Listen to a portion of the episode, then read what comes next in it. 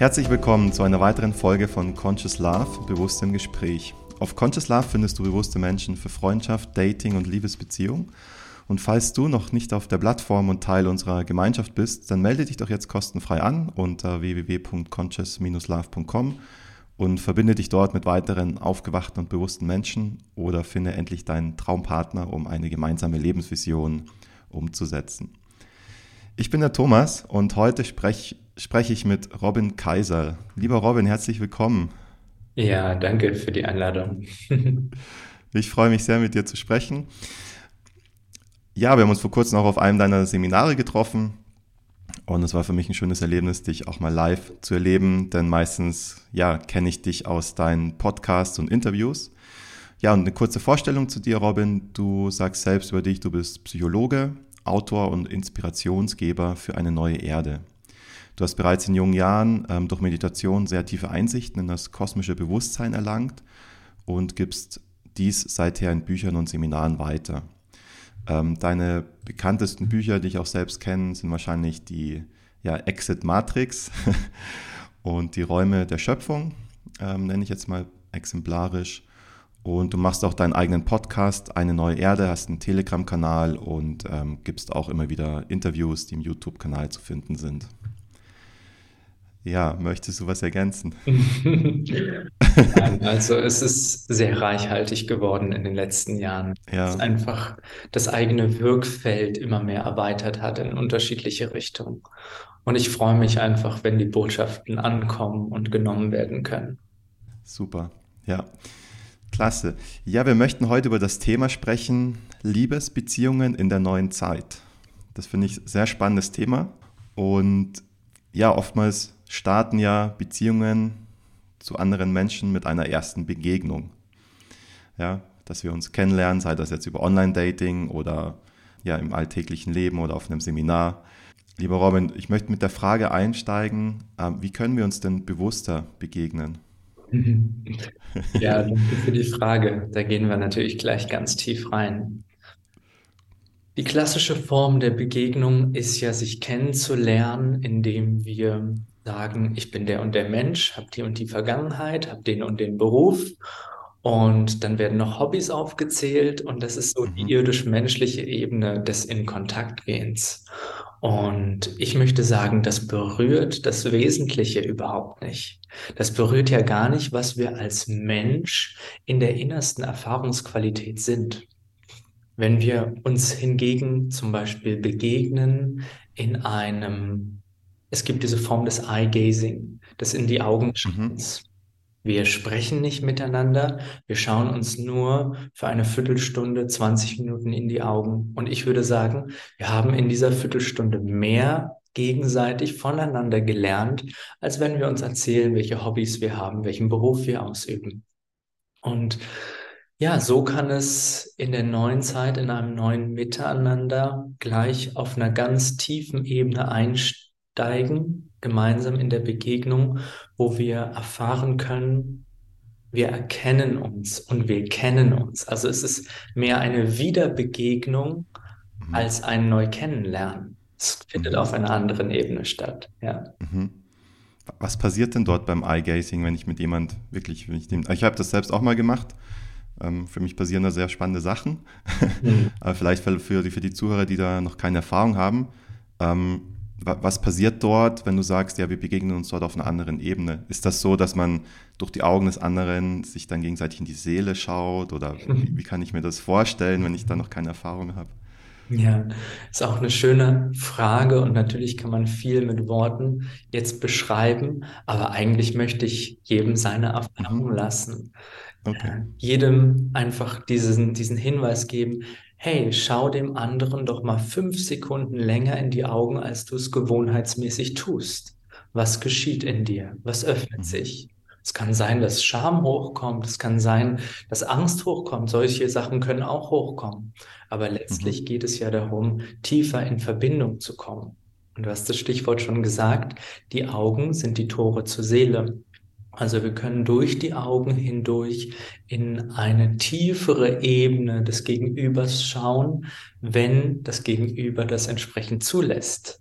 Ja. Auch ja zwei offene und bewusste Seelen, sage ich mal so, die hier inkarniert sind, die dann auch bereit sind, so nah in Begegnung zu gehen. Und die meisten Menschen, ja. wenn man sie anschaut, die schauen weg. Also ja. es ist äh, einfach so ein, ja, ich möchte sagen, Schutzreflex. Ja. Von dem, komm mir nicht zu nah, betrete meinen eigenen Bewusstseinsraum nicht, was halt geschieht über den Augenkontakt. Ja, ja, das ist jetzt eine Übung, die kann man beim Online-Dating wahrscheinlich schwieriger machen. Aber können, geht das auch über Video, meinst du? Hast du da Erfahrung? Aber überträgt sich wahrscheinlich so dieses, ja, das Bewusstseinsfeld nicht so gut, oder? Natürlich nicht zu 100 Prozent, wie wenn wir genau. uns gegenüber sitzen. Aber ich habe die Erfahrung gemacht bei Interviews, wenn ich jemanden anschaue, wenn ich jemanden wirklich auch in die Augen schaue, dass ich mich viel besser auf mein Gegenüber einstimmen kann. Also mhm. Ja, behelfsmäßig gibt es auch auf der Ebene sicherlich Möglichkeiten der Begegnung. Du hast gerade angesprochen, ja, mit, mit das Stichwort bewusste Seelen. Gibt es auch unbewusste Seelen? Auf der Seelenebene ist reines Bewusstsein. Es gibt natürlich auf der menschlichen Ebene Abstufungen. Auf der menschlichen Ebene gibt es, naja, Wesensformen, ne, Lebensformen, die sich ihrer höheren Ebene bewusster sind und es gibt mhm. Wesensformen, die sich dieser Ebene weniger bewusst sind. Mhm. Und viele gehen ja hier durch die Erfahrung der Getrenntheit, durch mhm. dieses komplette Vergessen von dem, was sie in einer seelischen Ebene sind. Und ja, das ist Teil des Erdenerfahrungsspieles, in dem wir sind. Ja. Ja, dann zum Thema, also bei uns auf der Plattform geht es ja um, um Partnerschaft, bewusste Partnerschaft, bewusste Beziehung leben, jemand wirklich für eine längerfristige Beziehung finden auf Herzensebene. Mhm. Ähm, was heißt das? Oder anders gefragt, warum haben wir diese Sehnsucht nach einem Partner? Ist das vielleicht auch so die Sehnsucht nach sich selbst, die wir in jemand anderes suchen? Ja, das ist eine, das ist eine gute Frage.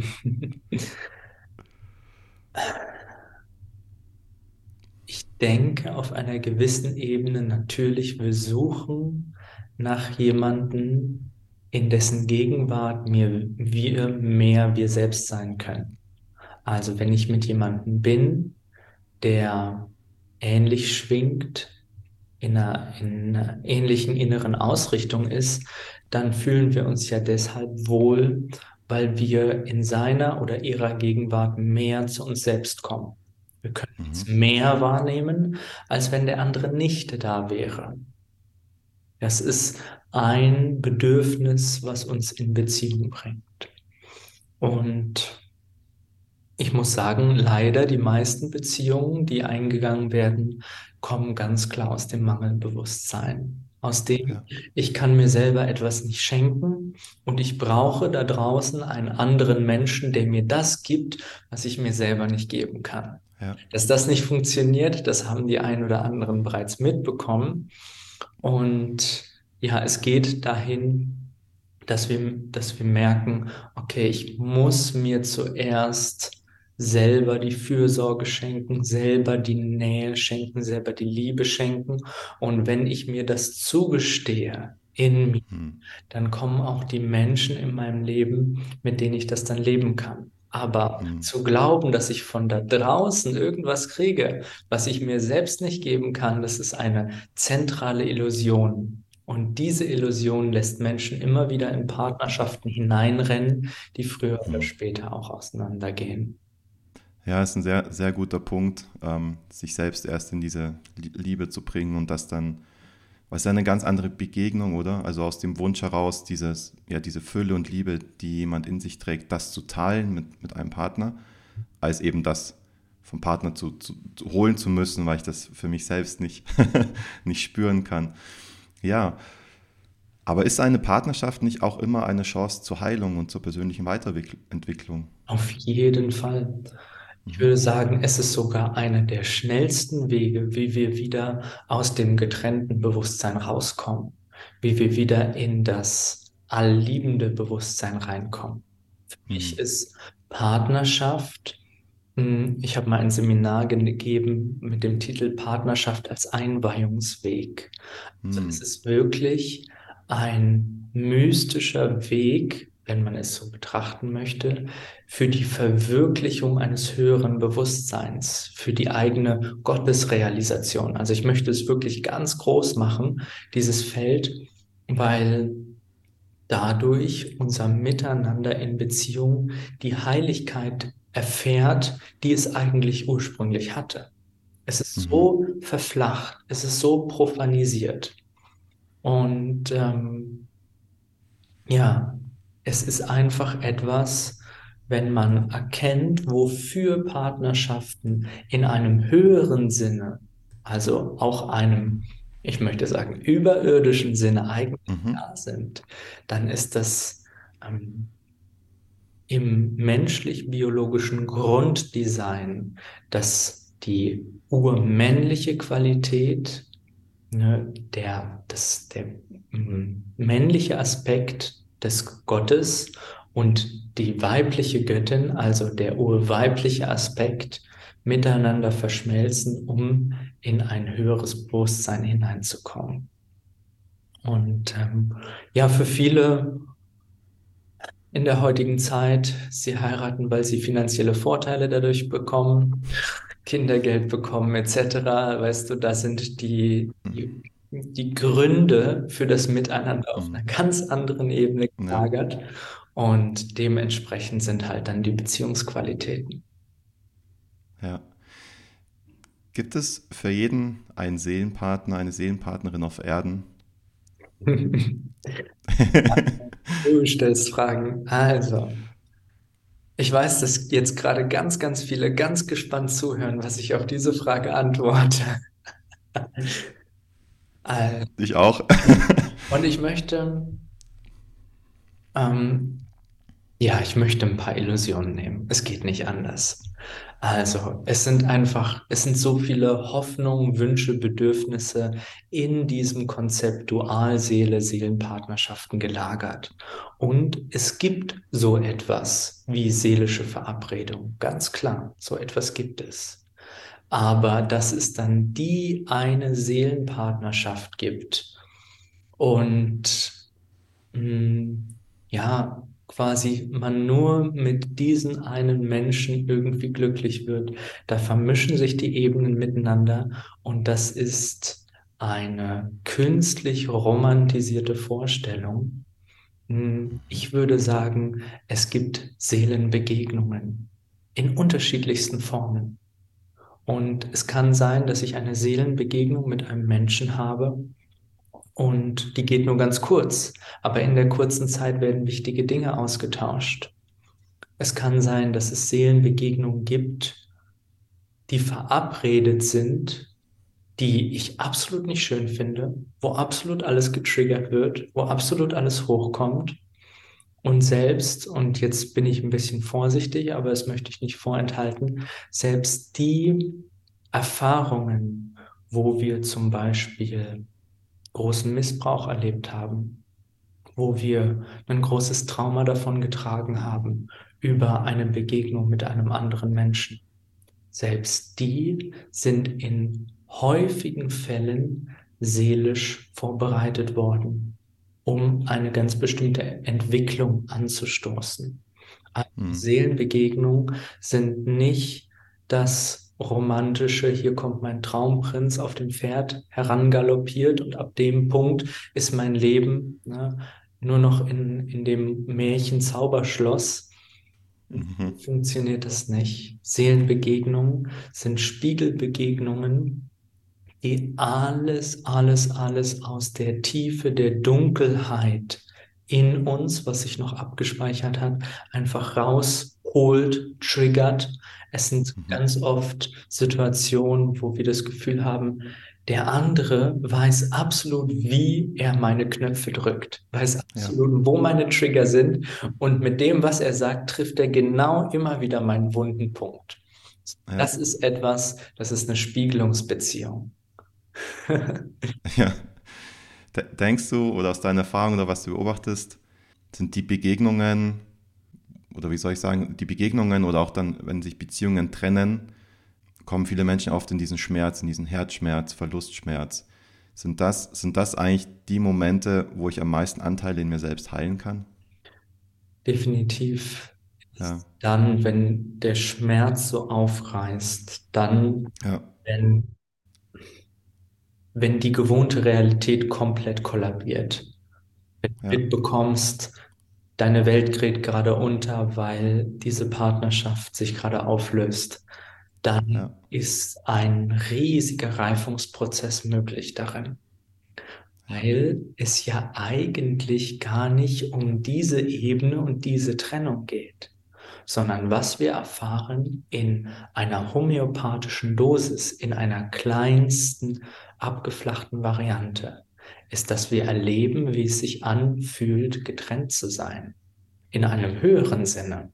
Ich würde sagen, in meinen Worten ausgedrückt, jede Trennung, jeder Trennungsschmerz von einem Partner spiegelt die Urtrennung vom großen Ganzen, vom göttlichen Geist. Mhm. Mhm. Und diese reißt auf in der Erfahrung mit, der, mit dem Partner, mit der Partnerin. Und in dieser Erfahrung gibt es dann die Möglichkeit, im eigenen Bewusstsein so tief zu gehen, dass diese Urtrennung zum Leben, zum höheren Bewusstsein, zum göttlichen Geist geheilt werden kann. Ja. Hm, wunderschön. Super ausgedrückt. Ich bin direkt berührt. hm. Eine Anschlussfrage daran, warum, also habe ich verstanden, dass es diese Trennung triggert, hm. aber warum ist das oft, warum ist das für uns oft so schlimm, diese Trennung? Ist das, dass wir uns ja eine Illusion zurechtrücken, also in ein Sollbild der Realität, wie wir denken, diese Beziehung mit dem anderen Menschen, mit der Partnerin äh, soll so und so sein? Und dann finden wir raus, ähm, das ist doch ganz anders. Und dann fällt eigentlich diese, diese Illusion in sich zusammen und wir haben diese Anhaftung daran und, und dieses Wunschbild und das wird dann zerstört? Oder warum, ja, warum ist das so schmerzhaft für uns? Du hast es eigentlich schon wirklich gut erklärt. Also es sind unsere eigenen Illusionen, unsere eigenen Wunschbilder, die wir uns kreiert haben, die vor unseren Augen äh, zu Schutt und Asche zerfallen. Hm. Ähm, und weshalb es noch so sehr weh tut, weil wir einfach so tief in Trennung leben. Also schon vorher. Hm. Vorher haben wir es bloß nicht mitbekommen, weil es nicht getriggert ist. Mhm. Aber fast alle, mich eingeschlossen, leben immer wieder im Getrenntheitsbewusstsein. Und ich sage das wirklich so ähm, allumfassend, dass wir so lange im Getrenntheitsbewusstsein sind, bis wir uns als alles, was ist, erleben. Mhm. Gleichzeitig parallel. Das ist das, wo unser Bewusstsein ursprünglich herkommt. Und solange unser Bewusstsein sich noch nicht als alles erlebt, was es ist, wird immer wieder die Erfahrung von getrennt sein getriggert durch Menschen, die uns zum Beispiel verlassen. Und dann wird uns die, das Gesamte, was wir aus dem Getrenntheitsbewusstsein erschaffen haben, wird uns einfach gezeigt. Es wird uns gespiegelt. Wie, wie kann ich mir das vorstellen? Was ist das für ein Gefühl, wenn ich diesen Zustand verbunden mit dem alles, was ist, erlebe? Ja, bleiben wir doch im Feld der Partnerschaft, ja. du deinen Partner erkennst, deine Partnerin erkennst, wirkliches Erkennen, jenseits von dem, was das für eine physische Form ist, und ihr euch in einem Augenblick als so vereint und verbunden wahrnehmt, dass es nicht mehr zwei Körper sind, mhm. ein Körper, den man gemeinsam bewohnt, dann ist das dieser Zustand. Du hast vorhin angesprochen, die Vereinigung von, von der männlichen und der weiblichen Seite. Ja. Was heißt denn für dich jetzt in dieser menschlichen ja, Inkarnation, ähm, was heißt denn dort für dich Männlichkeit leben? Also du bist auch in einem, einem männlichen Körper hier, was heißt denn für dich jetzt in dieser Zeit wirklich so Mann sein, männlich sein. Danke auch für die Frage. es ist was, womit ich mich auch wirklich beschäftigt habe, weil ich auf meinem Weg ähm, ganz am Anfang war ich sehr in einem unbewussten Maskulinen. Dann gab es eine Zeit, wo ich sehr viel weibliche Qualitäten wieder mit eingeladen habe. Und jetzt versuche ich, die beiden miteinander zu integrieren. Mhm. Und ein geheiltes Mannsein zu erleben, zu leben in dieser Zeit, ist wirklich eine Herausforderung. Da sind so viele Schuldkonzepte drauf, da sind so viele hm, ja, Täter-Opfer-Weltbilder einimplantiert zwischen dem männlichen und dem weiblichen Geschlecht. Und es sorgt natürlich alles für Trennung. Und mir hat geholfen, ja, es, es sind unterschiedliche Stationen. Erst einmal habe ich hm. mir angeguckt, wer lebt denn ein geheiltes Mannsein? Wer ist denn mit der männlichen Qualität in sich wirklich verbunden? Also nicht, dass es irgendwie abgespalten ist, sondern wirklich damit verbunden und aber trotzdem nicht in einer, lebt dieses trotzdem nicht in einer aggressiven oder destruktiven mhm. Art aus. Weil das wird ja immer in das Bild des Mannseins eingepflanzt. Mannsein bedeutet, ja, vervollständige den Satz, weil, aber das ist einfach als Weltbild so imprägniert, dass die meisten Menschen diese Energiequalität alleine schon als übergriffig bezeichnen. Und das friert natürlich ähm, das gesunde Mannsein ein. Also für mich ja, hat zum Beispiel ganz stark geholfen Sport in der Natur. Dieses Erlauben, die eigene Wildheit, die eigene Wildnis zu leben. Ich habe mir die Natur angeguckt. Die Natur ist absolut wild. Mhm. Schau dir mal Löwen an. Ja? ja, wie gehen die miteinander um? Das ist, das ist absolut das männliche Prinzip, wenn die miteinander spielen. Und ich habe auch eine Zeit lang, äh, ich kann mich erinnern, ich habe gerne Playfights gemacht, wo man so raufen, einfach cool. so, ne? Ähm, und am liebsten auch ne, mit Männern, weil da dieses, weil da, weil da dieses Gefühl von Kraft und Stärke in einem geheilten Rahmen ausgelebt werden kann. So. Ähm, nach meinem Gefühl fehlt es wirklich an gesunden Männerkreisen. Die ja. sind da um einiges voraus mit ähm, den Räumen, wo es um die Weiblichkeit geht. Es gibt sehr wenige bewusste Männerkreise. Ähm, eine Zeit lang habe ich auch ab und zu mal so etwas angeboten, habe es aber dann auch wieder fallen lassen. Vielleicht mhm. kommt mal wieder so etwas. Aber es tut sehr gut hm, in einem Feld des männlichen Miteinanders die Masken fallen zu lassen, die mhm. Selbstehrlichkeit hochzubringen und sich genau über sowas auszutauschen. Hey, was ist denn, was was ist denn die Schwierigkeit des Mannseins im beginnenden 21. Jahrhundert? Hm. Also das ist wirklich, das ist richtig heftig. Hm. Und ja, ganz viele haben darunter zu leiden auch. Ja. Ja, also ja. Es, ist ein, es ist ein Forschungsfeld und ich kann jeden nur äh, wirklich bestätigen äh, oder bestärken, dass er da in sich schaut, okay, wie ist, wie kann ein Ausdrucksform meines geheilten Mannseins sein? Ja. Hm. Bringen wir auf Seelenebene so eine Art Urmännlichkeit oder Urweiblichkeit mit? Mhm. Also damit meine ich, ja, die Seele bereitet sich auf die Inkarnation vor, okay, das wird eine männliche Inkarnation zum Beispiel. Ja. Bringe ich dann so ein wie so ein Urimprint mit, okay, was es heißt, halt auf, auf, auf dieser Erde, in, in diesem Leben Mann zu sein. Und also ich habe ich hab oft das Gefühl, da ist was da, aber wir verlieren dann auch dort die Verbindung dazu. Und dann sind wir halt ja verloren und dann fängt der Gedanke an, okay, ich bin Mann, was heißt das eigentlich, Mann zu sein?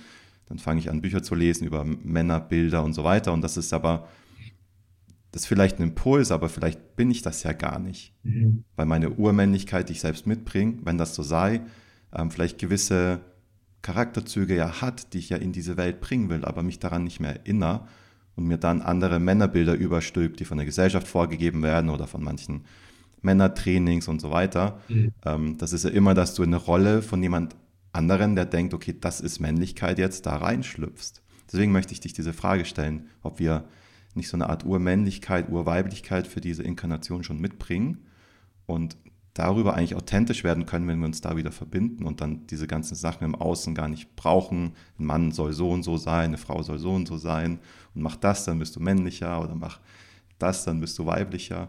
Was, was denkst du dazu oder was siehst du da?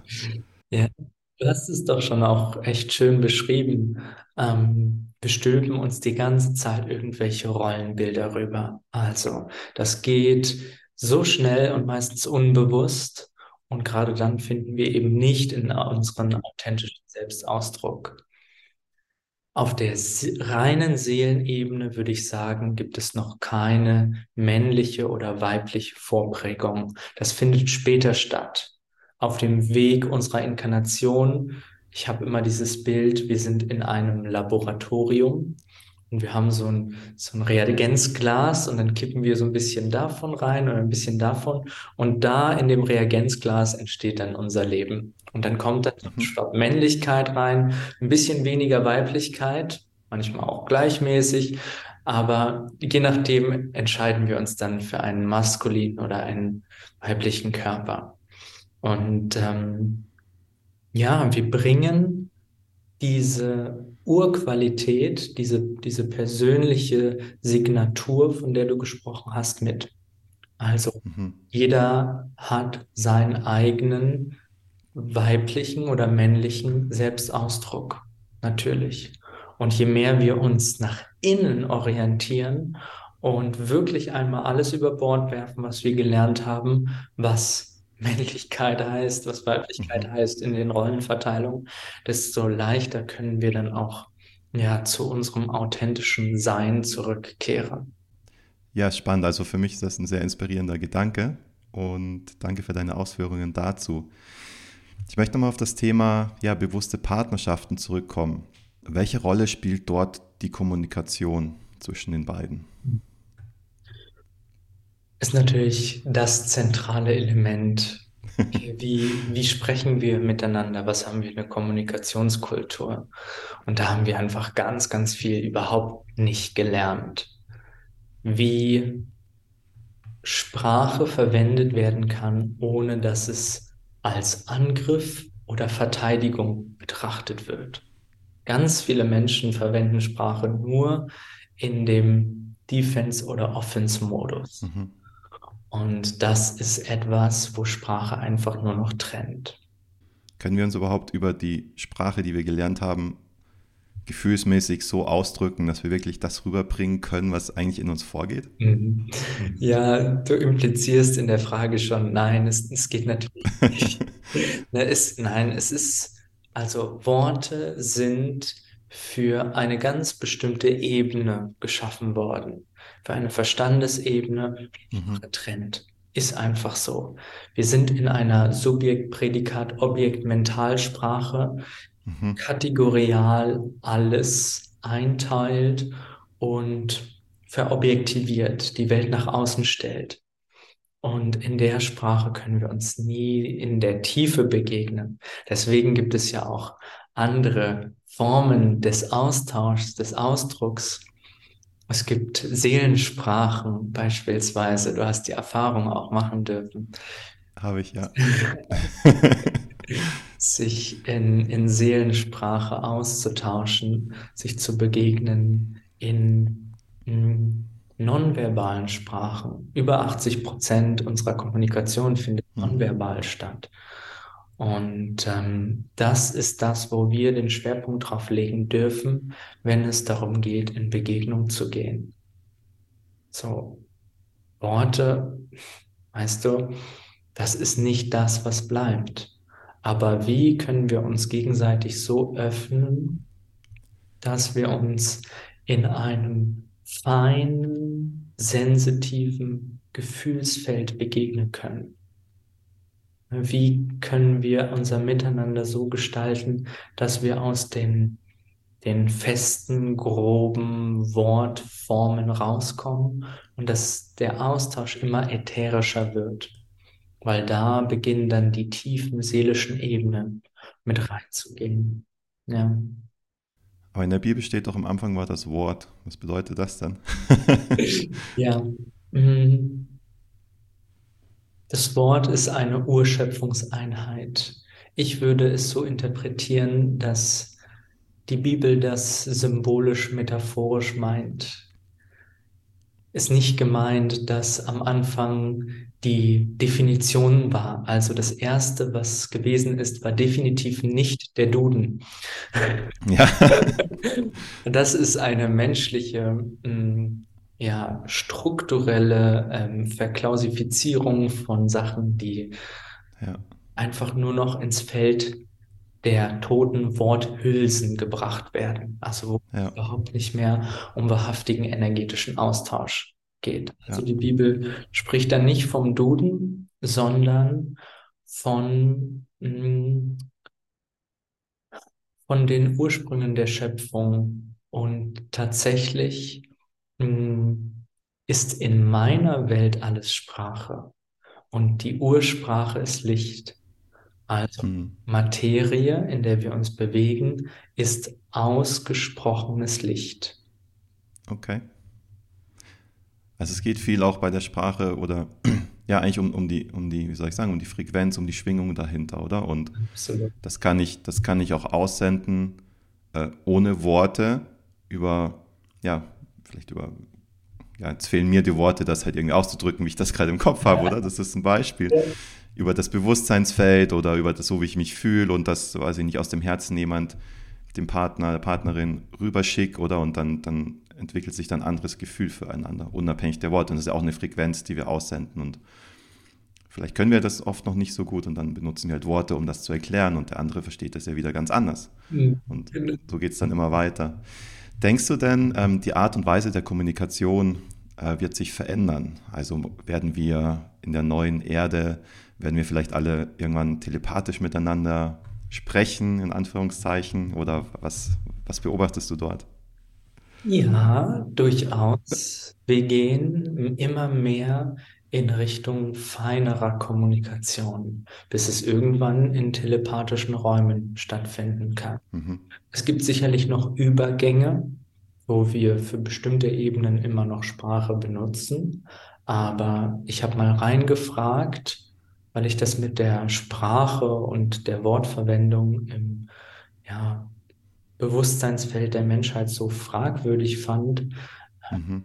Und da habe ich den Impuls bekommen, Unsere Stimmbänder sind hauptsächlich dafür designt, also vom ursprünglichen Schöpfungsdesign, zu singen und nicht zu sprechen. Mm.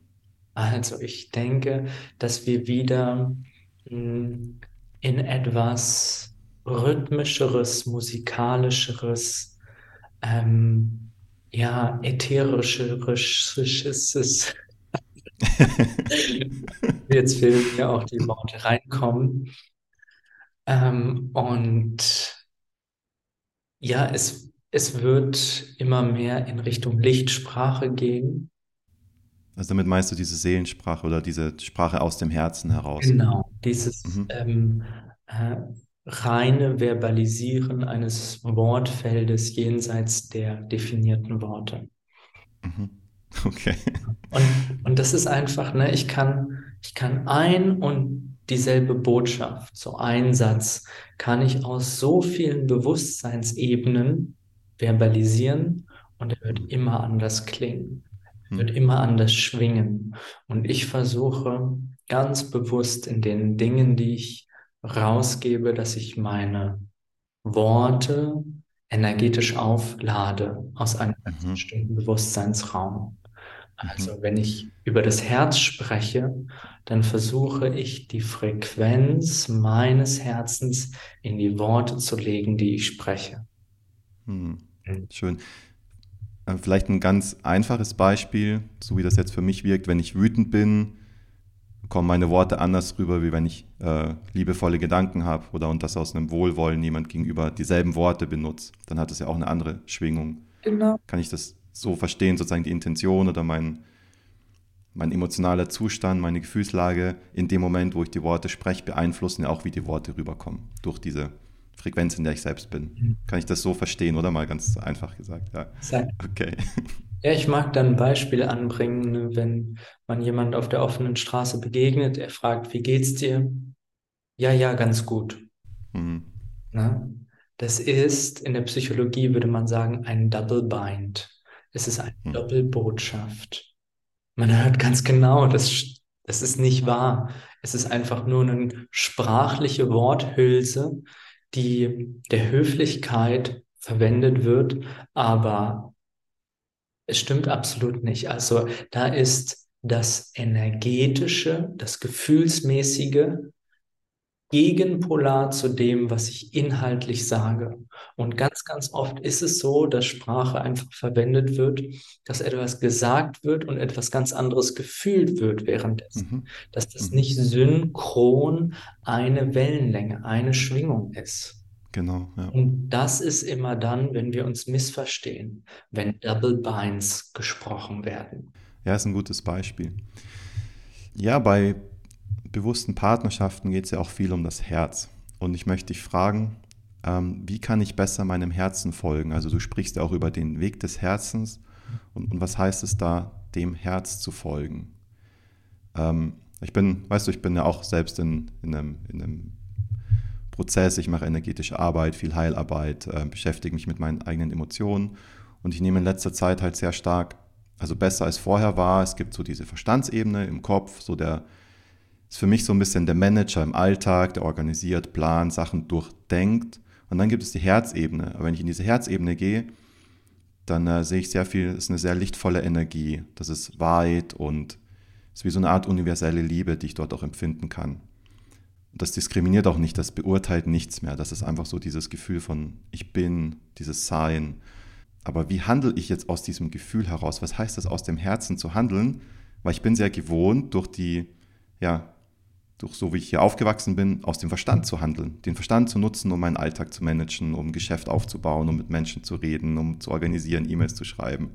Und wenn ich mir überlege, okay, wie, was heißt es, aus dem Herz zu handeln? Ja gut, dann im Herzen sehe ich dann, dass ich mein lichtvolles Herz, aber wie kann ich daraus handeln? Mhm. Weißt du, wie ich meine? Vielleicht kannst du da ein bisschen drauf eingehen, weil ich glaube, das ist ein Thema gerade, das viele Menschen auch beschäftigt und vielleicht denken wir oft, oh, ich habe aus dem Herzen gehandelt, aber eigentlich war mir doch, doch im Kopf. Mhm. Oder was kann ich machen, um diese Verbindung besser herzustellen zwischen Verstand und Herz und das, in, das ins Handeln zu bringen? Wir können wahrscheinlich einen, einen eigenen Workshop dazu machen, aber vielleicht kannst du das kurz, kurz darauf eingehen. Äh, es ist tatsächlich ein großes Thema, wirklich. Ähm, und es ist eine Reise, die Zeit braucht. Mhm. Es ist die längste Reise unseres Lebens, die 12 Inches vom, vom Kopf ins Herz. Also die, mhm ne, diese Reise. Und natürlich, wir haben vorher alles strukturiert, geplant, kontrolliert aus dem Manager hier oben. Mhm. Und die Art, das Herz in eine Handlung umzusetzen, braucht ein komplettes Umdenken mhm. weil wir in dem Moment nicht mehr der Handelnde sind, nicht mehr derjenige, der die Kontrolle hat, der ähm, ja einfach sein Ding durchzieht, seine Struktur den Dingen überprägt. Es geht immer mehr dahin, aus dem Herzen zu handeln, äh, in einer Weise, dass die Impulse eingespielt kommen. Dass ich von Moment zu Moment ohne einen mentalen Plan den Impulsen folge, die mir gerade innerlich aufgehen. Also mhm. ähm, es gibt im Herz auch keine Zeit. Ja. Es gibt keine Ziele, auf die ich zuarbeite. Ja. Jeder Moment ist absolut in sich erfüllt und Selbstzweck. Also ja. es ist immer etwas, das, was ich gerade tue, erfüllt sich in dem, was ich gerade tue. Und mhm, das okay. ist, das ist mehr aus der Herzensqualität.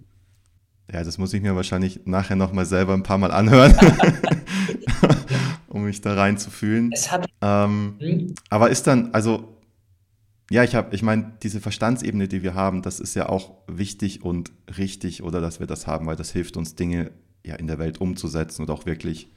Ich meine, du machst auch deine Workshops, ich weiß, du, du bist da sehr im, im Moment dann, aber gibt es auch eine Website, eine Anmeldung und so weiter, das, das musst du ja irgendwie machen, oder? Und wenn ich jetzt in diesem Herzimpuls bin, hat sich jetzt fast so ein bisschen angehört oder ist bei mir angekommen wie so, okay, ich lebe dort im Moment, aber heißt es dann, ich plane nichts mehr, heißt das dann, ich schaue mal, wie, ich mich gerade fühle, ich mache mal das, fünf Minuten später was anderes, weil ich gerade einen anderen Impuls habe und ich ähm, bestelle mir gerade eine Pizza, aber in zwei Minuten möchte ich dann noch lieber einen Salat haben. ähm, einfach ein bisschen praktisches Beispiel noch. So ist es natürlich nicht. Also es gibt eine innere Kongruenz von dem, was als Herzensimpuls kommt. Also hm, ein gutes Beispiel ist, wenn du dir Kinder beim Spielen anschaust, die ganz mhm. in ihrer Welt versunken sind. Die spielen im Buddelkasten mit ihren Sandförmchen und die sind absolut im Moment, die folgen absolut ihrer inneren Intuition. Die haben keinen Plan, diese Sandburg jetzt so und so aufzubauen. Aber diese Sandburg entsteht trotzdem. Ja. Und das ist diese andere Vorgehensweise. Die Dinge setzen sich trotzdem um. Die Homepage kommt trotzdem in Erscheinung. Ich kann auch ein Business aufbauen. Ich würde sogar sagen, dass man es erfolgreicher machen kann, wenn man die Herzensebene mit integriert. Ja. Also, die Sachen entstehen, aber der Zugang, der Art, die Art des Weges, wie die Dinge entstehen, ist gänzlich anders. Mhm.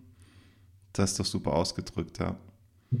Kommt, kommt noch Kreativität, kommt das auch aus dem Herzen? Ja, natürlich. Sch genau. Kraft, Kreativität, Inspiration, in Spirit, also wirklich die, die Eingaben aus einer höheren Ebene zu empfangen. Das sind alles, hm, ja, man spricht ja auch von, von rechts- und linkshemisphärischen Qualitäten. Also die rechtshemisphärischen Qualitäten eher die rational-logischen, mhm. die linkshemisphärischen Qualitäten, nee, umgekehrt, ich verwechsel das immer. Also die, die rechtshemisphärischen Qualitäten sind die inspirativen künstlerischen. Und die linkshemisphärischen Qualitäten, so ein bisschen jetzt für die, für die Mind-Verwirrung, dass wir endlich aus dem Kopf rauskommen. die linkshemisphärischen mh, mm, sind die für das Rational-Logische. Ich merke mir das immer so, dass die meisten Menschen Rechtshänder sind, das ähm, bilateral verschaltet ist, also sozusagen es gibt die linke Hirnhälfte, aussetzt mit, dem rechte, mit der rechten Körperhälfte. Und dadurch, dass die meisten Rechtshänder sind, sind sie mehr in der Logik, in dem männlichen Prinzip drin, als zum Beispiel die Linkshänder. Da gibt es einen gewissen Zusammenhang und ich denke, dass in dem letzten Jahrhundert diese globale Umprogrammierung stattgefunden hat, dass niemand mehr mit links schreiben durfte, mhm. dass der Mensch grundsätzlich mehr in das linkshemisphärische reingebracht werden sollte mhm. in dieser Weise. Mhm. mhm. Das, das klingt logisch, ja. ja. Ja, ich möchte noch ein weiteres Thema anschneiden, das hat auch mit Partnerschaft zu tun und zwar die Sexualität. Was bedeutet bewusste Sexualität leben im Vergleich so vielleicht zu dem, was wir gewohnt sind oder diese Triebbefriedigung, die über Sexualität oft ausgelebt wird? Mhm. Und ähm, ist das auch ein Weg in, ja, in eine höhere Ebene und wie können wir das in der Partnerschaft äh, leben? Ja. ja, danke für die Frage. Hm, ist natürlich ein Riesenfeld, könnte man sehr viel zu sagen das, was gelebt wird und propagiert wird in dieser Welt, ist so fernab vom Schuss, ist hm. so weit weg von den heiligen, natürlichen Ursprüngen der männlichen und weiblichen Begegnung. Ich würde sogar sagen, das Wort Sexualität ist schon eine Entfremdung, weil es geht darum, dass sich die Liebe ausdrückt auf körperlicher Ebene. Es ist schon mal ein ganz anderer Rahmen, mhm. wenn man das so bezeichnet, sprachlich. Und im Austausch der Liebe auf körperlicher Ebene kann einfach so ein tiefer Raum, so ein tiefes Miteinander eröffnet werden, dass natürlich ähm, sich ein höheres Bewusstsein öffnet, öffnen mhm. kann darin, wenn es wirklich in Liebe geschieht. Also das ist die zentrale Zutat. Und wenn die fehlt, dann kann man sich auf den Kopf stellen, dann wird das alles nichts. Hm. Wenn das Herz wenn offen ist, die Liebe fließt durch das Herz, dann kann man darin auf allen Ebenen die Liebe ausdrücken. Dann ist das auch absolut natürlich, dass es sich auf der körperlichen Ebene auch ausdrückt.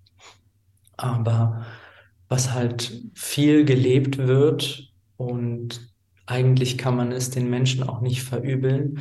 Wenn sie im Mangel sind, dann schauen sie eben, wo sie sich ihre Bedürfnisbefriedigung herbringen.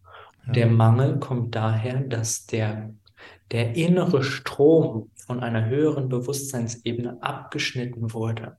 Das Herz ist zu, der Kontakt zu einer höheren Realität ist abgeschlossen und dann ist man einfach im Energiemangel, mhm. Bewusstsein. Und dann versucht man sich von überall emotional, sexuell, finanziell von da draußen möglichst die Taschen voll zu packen, dass man diesen Mangelzustand ausgleicht. Und das führt in diese vampiristische Gesellschaft, in der wir mhm. leben. Mhm. Dann angrenzend jetzt vielleicht eine provokative Frage. Wenn jemand viele abwechselnde Sexualpartner hat in kurzer Zeit. Ja. Kann das schadhaft für die Seele sein? Hm. Weißt du, es gibt immer Phasen im Leben, wo unterschiedliche Sachen dran sind. Es gab mal Phasen in der Erdentwicklung, wo ich das Gefühl hatte, dort treffen sich Menschen, die dann ein Leben lang miteinander den Weg gehen. Wo es wirklich Begegnungen gab, äh, und ein gegenseitiges Erkennen und dann sind sie miteinander ganz lange gegangen, einfach, also ein Leben lang, weil sie sich als Seelenverabredung erkannt haben. Mhm. Die heutige Zeit ist absolut schnelllebig, ähm, absolut große Veränderungen und nach meinem Gefühl ist weniger mehr. Mhm. Es geht ja um die Tiefe der Begegnung.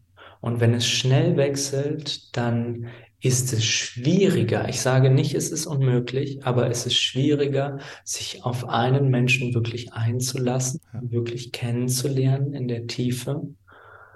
Und ähm, in den allermeisten Fällen verflacht die Erfahrung. Ja. ja. Ja, klasse, Robin. Im Rahmen der Zeit möchte ich noch eine letzte Frage stellen. Ja. Ja, welchen Tipp hast du für Menschen, äh, die sich bei uns auf der Conscious Love Plattform treffen ähm, und dort vielleicht jemanden kennenlernen und mit dem äh, eine neue Beziehung starten möchten? ja. Mm. Versuch das Kennenlernen jenseits aller gesellschaftlichen Konventionen ablaufen zu lassen. Unterhaltet euch vom ersten Moment über die Dinge, wo ihr am liebsten im Boden versinken wollt, weil sie so schambehaftet sind. Ne? Sprecht vom ersten Moment über die Dinge, die ihr bisher in euch versteckt gehalten habt, die ihr vor der Welt verbergt, die ihr nicht zeigen wollt. Und geht von, von der Idee weg, wie einfach eine klassische Partnerschaft aussieht. Es kann sein, dass ihr zusammenkommt, es kann aber auch sein, dass euer Miteinander für etwas ganz anderes da ist, dass es darum geht, regelmäßig zu telefonieren, sich auszutauschen, um sich gegenseitig auf dem Weg der Heilung zu unterstützen, aber dass nie irgendetwas darüber hinaus geschieht einfach den Fokus weiten und immer wieder reinfragen, wofür sind gerade wir uns gerade jetzt begegnet. Hm. Jenseits aller ne, Stigmata aller gesellschaftlichen Rollenbilder einfach zu gucken, wir schreiben uns die Definition unseres Miteinander selbst. Wir geben unserem Miteinander einen eigenen Namen. Wir nennen uns nicht mehr Partner und Partnerin, sondern wir sind zum Beispiel Seelengeschwister oder Seelenbrüder oder Erwachungskumpanen oder weißt du, wie auch immer die, die Namen sein mögen. Gebt euch eine andere eigene Definition eures Miteinanders, die für euer Miteinander besser stimmt, als zu sagen, wir sind jetzt Partner oder Freunde oder was auch immer. Und dann darüber einfach hineinwachsen. Ja. Super, das sind, sind doch schöne Worte äh, zum Abschluss unseres Gesprächs. Und ich danke dir wirklich von Herzen viel, vielmals für diese Inspiration, die du hier reingebracht hast. Ja, für euch Zuhörer eben alle Inhalte von Robin. Ich verlinke das in der Beschreibung zum Podcast, wer sich dort näher informieren möchte für ja, deine Interviews, Workshops, Seminare, Bücher. Ist ja alles auf der Website zusammengefasst und im Telegram-Kanal. Mhm. Und ja, ich freue mich weiterhin mit dir in Kontakt zu sein. Du machst ja auch jetzt im November, wir haben das, wir haben das Interview im November aufgenommen, ähm, diese Bewusstseinsschule. Ja. Das finde ich auch äußerst, äußerst spannend. Und ja, vielleicht wiederholst du das irgendwann oder gibt es eine Möglichkeit, Leute, die das interessiert, da auch nochmal reinzuschauen. Und ja, einfach Dankeschön. Ich danke dir auch für deine Arbeit. Super. Ja, und für euch, liebe Zuhörer, wer noch nicht auf der Plattform ist oder auf der Suche ist nach einem Partner, mit dem er eine tiefgehende, ja, jetzt möchte ich gar nicht mehr sagen Partnerschaft, sondern eine tiefgehende Seelengefährtenschaft oder wie auch immer ihr das dann nennen wollt, eingehen möchtet, kommt auf die Plattform, connectet euch dort, verbindet euch, findet Menschen mit ähnlichen Werten, die ähnliche Lebensvision haben und kommt dort zusammen, um vielleicht auch gemeinsam die neue Zeit ein Stück weit mitzugestalten. Ja, ich wünsche noch einen bewussten Abend. Vielen Dank fürs Zuhören und bis zum nächsten Mal. Euer Thomas.